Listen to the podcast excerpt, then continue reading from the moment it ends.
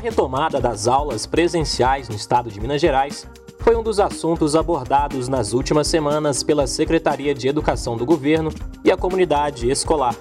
O governo de Minas decidiu que voltaria com as atividades presenciais a partir do dia 5 de outubro, nas escolas públicas e privadas de ensino médio e fundamental.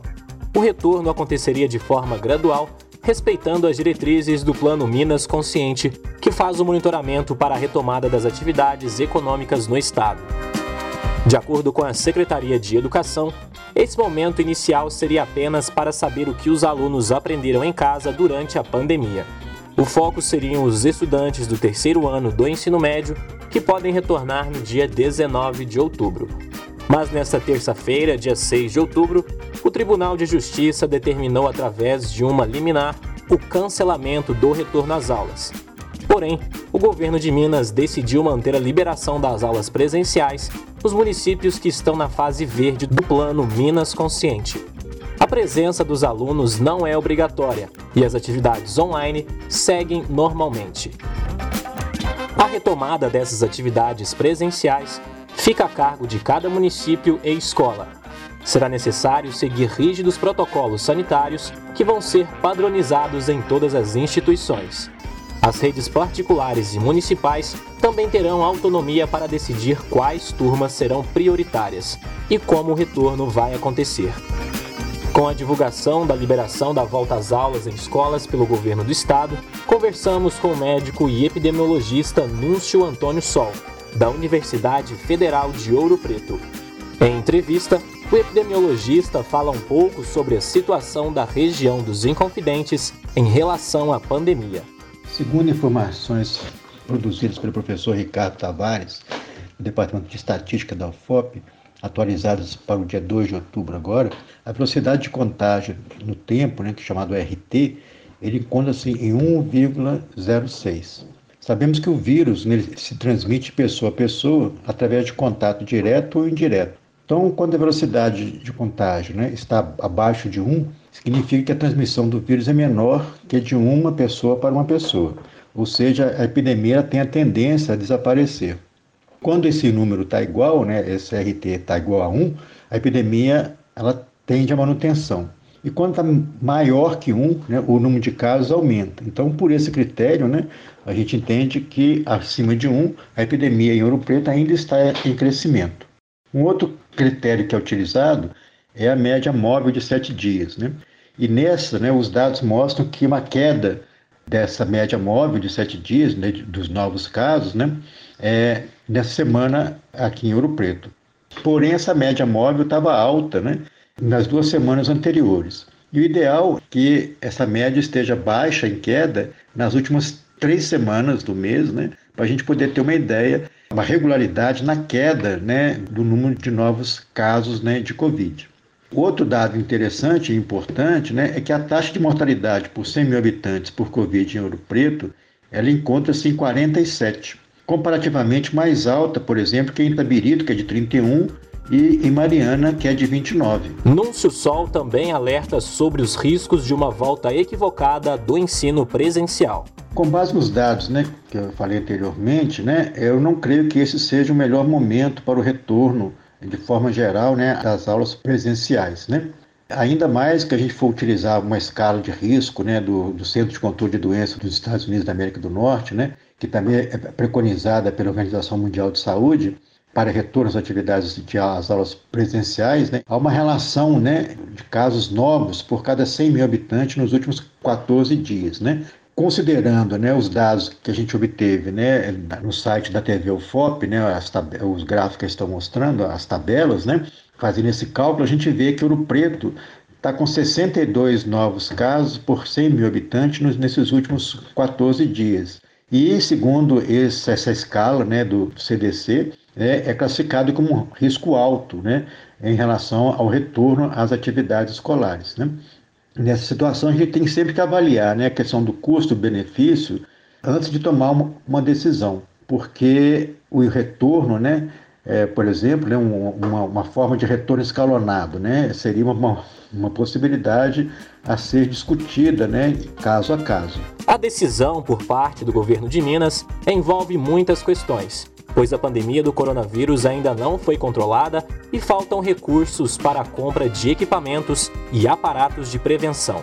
Além disso, o fim do ano de 2020 está próximo, o que preocupa professores e pais e alunos na questão do aprendizado e contágio da doença. Para os profissionais da educação, o retorno das aulas é visto como um problema, por conta das medidas de prevenção dentro do espaço escolar. Além disso, é importante observar o comportamento e a reação das crianças e jovens dentro da sala de aula diante da pandemia. Lourdes Gomes, vice-diretora da Escola Municipal Monsenhor João Castilho Barbosa da cidade de Ouro Preto, apresenta sua opinião sobre a volta às aulas presenciais e as condições das escolas. Infelizmente, não. A maioria das escolas públicas não possui uma infraestrutura adequada para o retorno às aulas. Seria necessário diversas adaptações na infraestrutura das escolas para torná-la mais segura. Considerando todos os aspectos que envolvem a educação na escola, da forma que está hoje, de forma alguma não será possível seguir com eficácia as orientações da OMS. A ideia da retomada também não agrada à classe de docentes das escolas infantis. Adriana Fernandes, professora da Educação Infantil da creche municipal Noêmia Veloso, fala sobre as dificuldades que existiam antes da pandemia e questiona como será o retorno. Como professora, eu enumero algumas dificuldades. Pensa, como é que seria a higiene das crianças? O controle, o distanciamento, né, a questão do uso das máscaras durante o tempo todo, né, de permanência na instituição. Então, esse protocolo, todo o protocolo que deverá ser mantido, como que será isso? Então, eu acredito que no Fundamental 2, este protocolo até possa funcionar. Agora, com crianças de creche, de educação infantil e até mesmo Fundamental 1, acredito ser inviável. Adriana Fernandes alega que a infraestrutura da maioria das escolas não é compatível com o protocolo proposto no Estado. Outras dificuldades que eu posso enumerar é que tem muitas instituições que não têm espaço físico adequado para se manter um distanciamento. Tem, tem salas que são muito pequenas para o número de alunos, né? Então, como que fica isso? Um refeitório, né? Então, fica difícil. É, um banheiro adequado para fazer a higiene das mãos e até mesmo os insumos, né? Não se tem, não tem álcool, não tem papel, não tem sabão, né? Então, são várias as dificuldades. Uma professora que preferiu não se identificar critica a forma que a Secretaria de Estado de Educação está lidando com a possível volta às aulas. Não, eu acho completamente inviável o retorno das atividades escolares e eu acho que o Estado, a Secretaria de Educação, insistindo em fazer esse diálogo com a população que não seja via escola, ele tem um fim demagógico enorme e um fim prático e de cuidado e responsável muito pequeno. O que eu quero dizer com isso é que a maior parte das notícias que a gente fica sabendo a respeito do retorno ou das atividades que as escolas vão oferecer não são repassadas por nós, primeiramente pela escola, mas pela televisão. Quer dizer, a Secretaria de Educação não está tendo um pingo de respeito em relação à construção do projeto de retorno às atividades. Então, isso mexe muito com o nosso emocional e isso é muito importante, né? E a gente não está conseguindo se organizar, assim, nem em relação às informações que chegam para a gente e em como a gente vai repassar à comunidade, né? Esse é o primeiro ponto. E o segundo ponto é que, sanitariamente, é muito inviável, né? Porque as escolas são lugares de grande aglomeração. E elas são construídas pensando a aglomeração. Então, os bebedouros são todos próximos, o lugar de lavar a mão são todos próximos, os ambientes em comum, as mesas, são todas mesas próximas de banco, não de cadeira, onde dá para se controlar o espaço. Enfim, sem contar que é, existe muito pouco recurso para material extra, a gente não viu ainda nenhum tipo de reestrutura material sendo feita na escola. É isso, assim, eu não consigo imaginar como pode ser viável nesse momento o retorno às atividades. A docente chama a atenção para a questão de logística e estrutura dentro e fora das escolas. Eu acho que as maiores dificuldades é, para o retorno às aulas, primeiro vai ser a estrutura material da escola, né? Como eu falei, a escola ela é um lugar de aglomeração e fisicamente pensado, né, como um lugar de aglomeração. E a gente não tem visto é, e recurso ou planos de reestruturação do refeitório, das salas, é, vão dividir as turmas, por exemplo, como vai ser isso, né? É, e eu acho que em relação à preocupação com os transportes escolares, como que os alunos vão até lá, enfim, com quem esses alunos moram, que os professores vão se locomover, quais são as dificuldades que os professores estão enfrentando dentro das suas próprias casas, né? Quer dizer, é um momento de pandemia, né? O ideal seria que tudo voltasse ao normal, mas a gente não pode enfiar a pandemia para debaixo do tapete, né? A proposta do retorno às aulas também foi tema debatido dentro da Universidade Federal de Ouro Preto. Projeto FOP com a Escola, que promove ações de extensão nas escolas públicas em municípios da região dos Inconfidentes, fez uma mesa de debate sobre o assunto. Realizada no fim do mês de agosto, a mesa redonda O Retorno às Aulas Presenciais na Educação Básica, Possibilidades e Desafios, contou com a participação de profissionais da saúde para conversar sobre o retorno e medidas de prevenção. Em conversa com a professora Paula Almeida, ela afirma que para um possível retorno é necessário que haja cuidados e um planejamento que tenha participação de toda a comunidade escolar.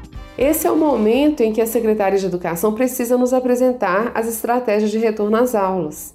Estratégias que serão elaboradas a partir do protocolo de saúde do Estado. Para que o retorno aconteça de forma segura, precisamos de um investimento para a compra de EPIs. Lembrando que o uso da máscara por docentes e discentes é obrigatório e a máscara deve ser trocada a cada duas vezes durante o turno. É também importante ouvir os professores e funcionários das escolas sobre esse retorno, assim como os familiares dos alunos e os próprios alunos. A comunidade escolar precisa ter voz e participação na elaboração das estratégias de retorno. Sabemos que isso não está acontecendo de forma efetiva. Pedagoga também disse que não considera viável o retorno das aulas neste momento e acredita que o Estado não oferece um aparato suficiente para atender os alunos, professores e trabalhadores da educação. Eu acredito que o Estado ainda não apresentou aparato suficiente para atender as medidas de prevenção contra o coronavírus. Talvez por essa razão que 79% dos brasileiros ali em meados de agosto, disseram que a reabertura das escolas agravará a pandemia, conforme mostrou uma pesquisa do Datafolha. Parece que esses dados não tiveram grandes alterações no mês de setembro. Não acredito que seja viável o retorno das aulas presenciais neste mês de outubro, próximo ao encerramento do ano de 2020. Primeiramente, a pandemia ainda precisa ser controlada no nosso país. O número de contaminados ainda é alto, assim como também está alto o número de mortes diária pelo coronavírus. Também não, não foi descoberta a vacina né, que irá prevenir, ajudar na prevenção contra essa doença. Então a gente ainda não está no cenário ideal. Leidiane Silva Marques é mãe e tem dois filhos que estudam na rede pública de ensino em Mariana uma menina de 13 anos e um menino de 11 anos. Questionada pela nossa equipe sobre sua posição em relação ao retorno às atividades, ela disse que não é a favor e não enviaria os seus filhos. Eu não sou a favor do retorno das aulas, não sou não. Por quê? A questão sobre o vírus, é, querendo ou não, ele ainda não acabou totalmente, né? E acredito que aglomerar agora as crianças na escola não seria uma boa alternativa, não. Mesmo sendo contra enviar seus filhos para a escola, Leidiane fala da importância de seguir os protocolos de segurança e isolamento físico a partir da proposta do retorno presencial. A segurança deles na escola, né? Tudo é questão, né? Do que a gente já está fazendo, que é a máscara, né? Obrigatória, o álcool em gel e que eles pudessem trocar né, um tempo de três em três horas, trocar a máscara, para que aí teria uma segurança mais, mais rígida, né? Outra situação é a quantidade de leitos hospitalares para pacientes infectados com coronavírus. Problema presente na região dos Inconfidentes, que não conta com grande disponibilidade de leitos hospitalares e permanece na faixa amarela do programa Minas Consciente. A cidade de Ouro Preto possui 13 leitos de UTI para uma população de cerca de 70 mil pessoas. Na cidade Inconfidente, o número de casos notificados são de 2.339, segundo o boletim da Prefeitura. Segundo o boletim oficial divulgado pelo Hospital Santa Casa de Misericórdia de Ouro Preto, no dia 6 de outubro, a taxa de ocupação nas UTIs está em 84,61%, já a taxa de ocupação dos leitos de isolamento é de 42,85%. Já a cidade de Mariana, que passa dos 5.500 casos da Covid-19, possui 10 leitos e sua taxa de ocupação, de acordo com o Hospital Monsenhor Horta, conta com 27,1%. Em nota, o Sindiut MG, Sindicato Unidos dos Trabalhadores em Educação em Minas Gerais, se mostra contrário à volta às aulas. Abre aspas. A volta às aulas neste momento de pandemia coloca em risco nossos estudantes e os profissionais em educação. Não há como garantir condições seguras para os seus filhos e filhas, e para educadores e educadoras, numa volta às escolas. Fecha aspas. Ao ser procurada, a Secretaria de Educação de Minas Gerais disse que, abre aspas, as atividades escolares presenciais serão retomadas de forma gradual e não obrigatórias nas escolas da rede pública estadual de ensino a partir do dia 19 de outubro, inicialmente apenas para os alunos do terceiro ano do ensino médio. Nos municípios inseridos na onda verde do Plano Minas Consciente, em que houver a autorização da Prefeitura. As atividades presenciais ocorrerão de forma optativa, sendo mais uma estratégia de complemento ao que já vem sendo realizado durante o regime de estudo não presencial.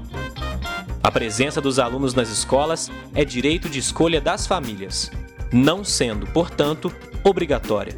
O atendimento dos alunos do terceiro ano é prioridade neste momento por causa da aproximação do Exame Nacional do Ensino Médio, Enem. A execução das atividades remotas será mantidas para todos os estudantes da rede estadual. Fecha aspas. O governo do estado acrescenta que, para o retorno das atividades presenciais, foi criado um protocolo sanitário pela Secretaria de Estado de Saúde e as recomendações e orientações contidas no documento serão obrigatoriamente aplicadas nas escolas estaduais. O órgão explicou que antes do retorno presencial dos estudantes, está sendo aplicado em cada uma das unidades escolares, desde o dia 5 de outubro, um checklist do protocolo sanitário para reforçar a segurança de servidores, alunos e comunidades escolares. Ainda de acordo com o governo do estado, o checklist aplicado será finalizado, assinado pelos diretores e validado pelos inspetores escolares do estado, com o objetivo de garantir a disponibilidade de álcool, sabonete líquido, máscaras, EPIs para funcionários, além de garantir a organização das escalas, considerando os parâmetros de distanciamento. Com trabalhos técnicos de Cimei Gonderim e coprodução de Alexandre Coelho Melo, André Neves e Glaucio Santos, repórter Alexander Chechel.